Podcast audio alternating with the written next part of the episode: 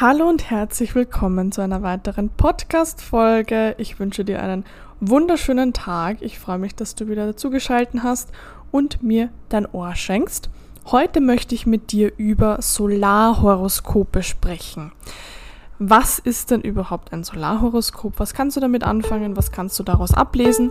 Darauf möchte ich in dieser Podcast-Folge eingehen. Und deshalb würde ich sagen, rede ich gar nicht mehr lange um den heißen Brei rum, sondern wir starten sofort ins Thema hinein.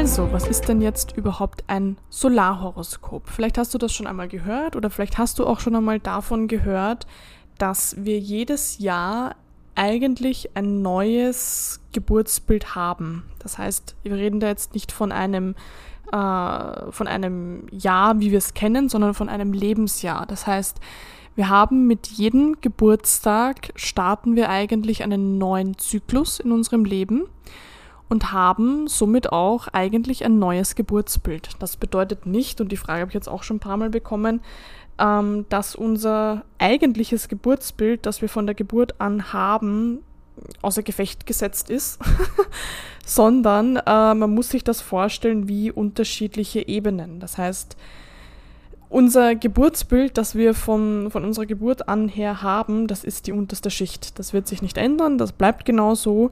Und jedes Jahr hat aber wie gewisse Topics.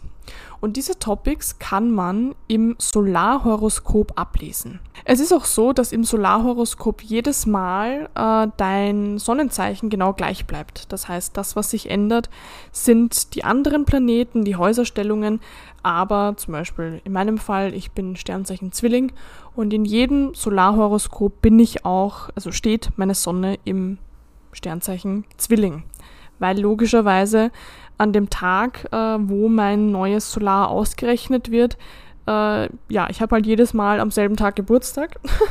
das heißt, die Sonne muss immer genau gleich stehen, die anderen Planeten stehen aber anders.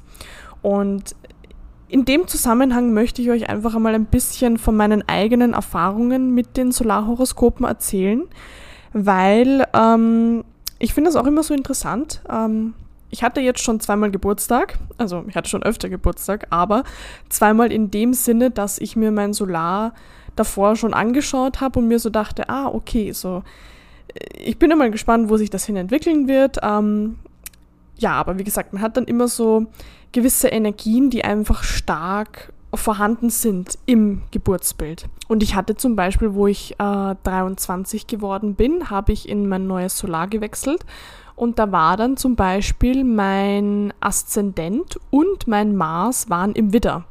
Und das sind eigentlich Energien, die ich in meinem Geburtsbild so gar nicht habe, die auch so, ich meine, ich habe jetzt schon einige Jahre im Vorhinein geschaut, äh, die jetzt so auch gar nicht mehr auftreten werden. Und dachte mir schon einmal so, okay, so krass, so da habe ich geballte Energie, ich bin einmal gespannt, was sich da so tun wird. Und ich finde, dass man die Ausprägung eines Solarhoroskops immer dann erst so richtig fassen kann, wenn man eigentlich im Nachgang auf das Jahr zurückblickt. Weil wie gesagt, äh, unterschiedliche Energien können sich auf unterschiedliche Art und Weise zeigen. Man, Wahrsagerei hat bitte nichts mit Astrologie zu tun. Also das will ich auch strikt voneinander trennen. Das ist äh, wie, weiß ich nicht, äh, Physik und Englischunterricht. So, das hat nichts miteinander zu tun. Das sind zwei unterschiedliche Dinge. Ähm, und das, was die Astrologie einfach sagen kann, ist, dass gewisse Energien vorherrschen. Jetzt hätte es natürlich so sein können, äh, dass ich meinen Widder in diesem Jahr so lebe, äh, keine Ahnung, dass ich mit Kampfsport anfange oder dass ich, weiß ich nicht, äh, voll viel Grenzen setze. Und wie es halt einfach auch bei mir der Fall war, war, dass ich in diesem Jahr komplett mein eigenes Ding gemacht habe. Also ich war immer ähm, dann doch noch, ähm, habe ich in einer anderen Firma auch mitgearbeitet, ähm, war dann auch immer eher für mich als, wie soll ich sagen, als Sicherheitspolster, dass wenn in meiner Selbstständigkeit das mal nicht so laufen würde, dass ich da ja immer noch eine Möglichkeit habe, jetzt nicht zu sterben. Und das war der Punkt, wo ich mich dann auch endgültig davon getrennt habe. Das war der Punkt, wo ich mich endgültig von meinem alten Umfeld getrennt habe. Das heißt, Widder steht ja auch für Grenzen setzen, für Neuanfang, für Egoismus, also auf Deutsch gesagt, seine eigenen Bedürfnisse zu beachten und diese dann auch ja, in Handlungen umzusetzen. Und lustigerweise habe ich in diesem Jahr auch meinen Freund kennengelernt, der selber Sternzeichen wieder ist. Und ich habe dann auch einmal so ein bisschen zurück, äh, ja, so zurückgeschaut in meine Solarhoroskope, wann ich was wie hatte und fand das auch mega interessant, wenn man sich das so aus dem partnerschaftlichen Aspekt heraus anschaut, ähm, weil mein erster Freund war zum Beispiel Krebs, Aszendent Löwe, Mond, Zwilling. Und in dem Jahr, wo ich ihn kennengelernt habe, war ich Zwilling, Aszendent Löwe, Mond, Krebs. Als ich meinen zweiten Freund kennengelernt habe, der Löwe, also der Steinbock, Aszendent Löwe, Mond Löwe ist, war ich Zwilling, logischerweise, Aszendent Löwe, Mond Steinbock.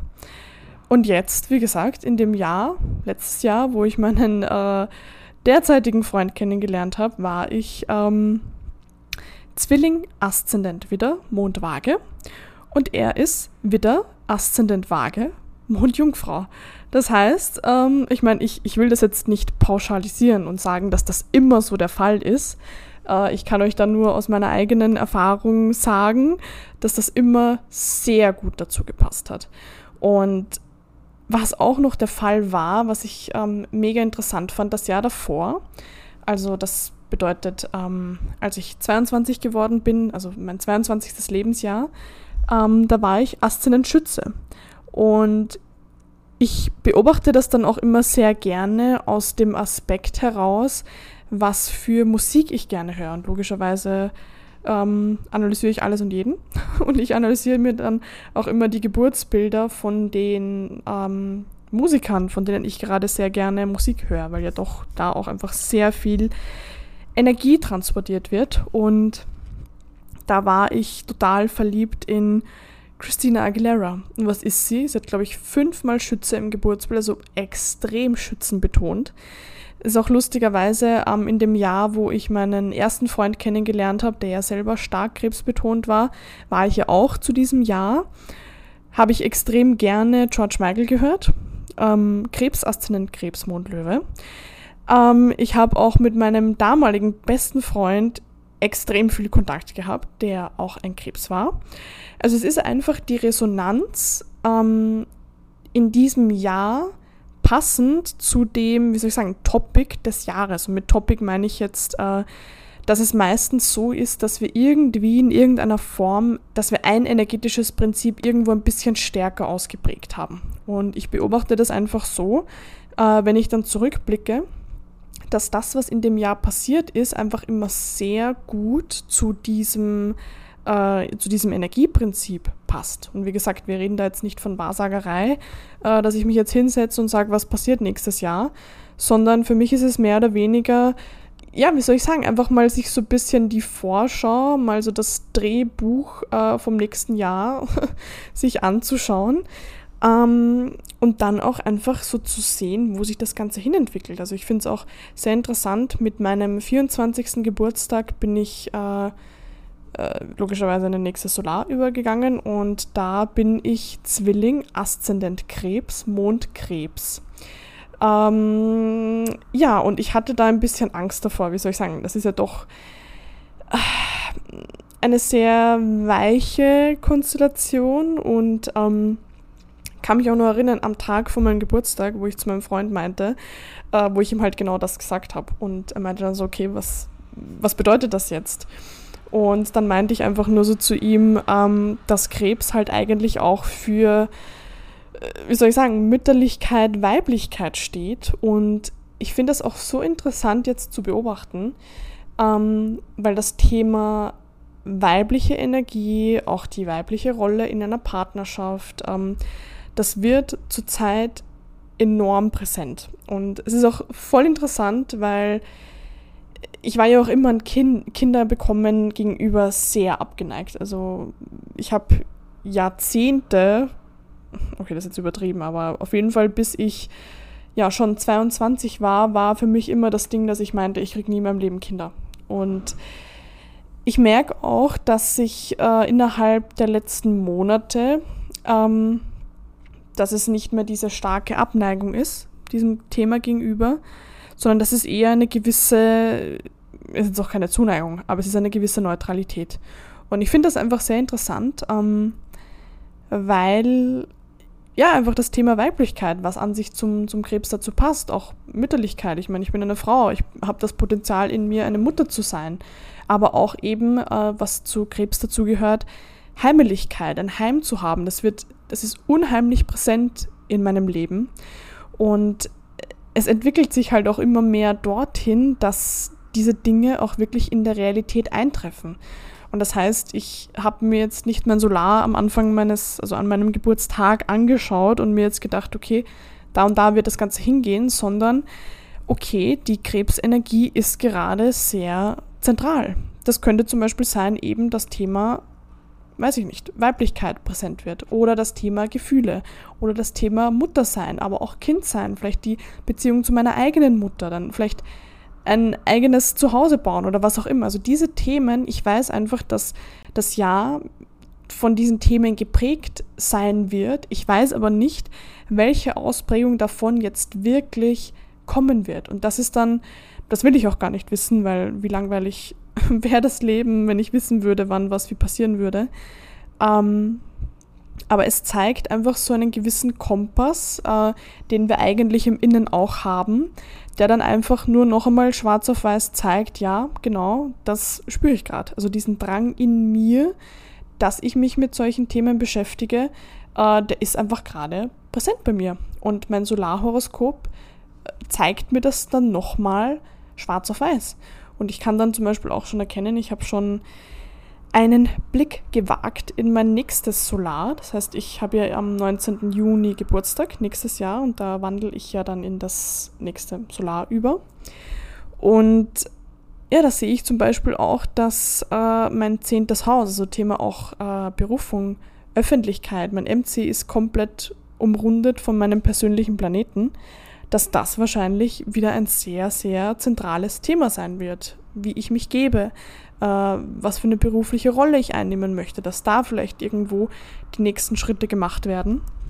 Und ja, das hat es mit diesem Topic auf sich. Das heißt, äh, ich weiß gar nicht, wenn man Solar berechnen im Internet eingibt, da wird es sicher auch 100.000 Seiten geben, wo man das auch gratis berechnen kann. Ähm, ja, aber das ist ist auf jeden Fall eine interessante Sache, sich damit zu beschäftigen. Ich würde mich jetzt nicht dazu sehr darin verlieren. Wie gesagt, viele denken dann, sie würden da jetzt äh, die Zukunft, äh, keine Ahnung, prognostizieren können, äh, was überhaupt nicht Sinn der Sache ist. Ähm, aber mit dem richtigen Herangehen an diese Dinge können sie sogar sehr interessant sein. Yes, und da sind wir auch schon wieder am Ende der Folge angelangt. Ich hoffe, dass ich dir ein paar Einblicke geben konnte in das Solarhoroskop. Solltest du irgendwelche Fragen haben, dann melde dich gerne bei mir persönlich. Dann kann ich da darauf eingehen, vielleicht auch noch einmal eine Folge abdrehen, wenn da mehr Fragen aufkommen. Und ansonsten wünsche ich dir einfach viel Spaß mit diesem Wissen und bis zum nächsten Mal.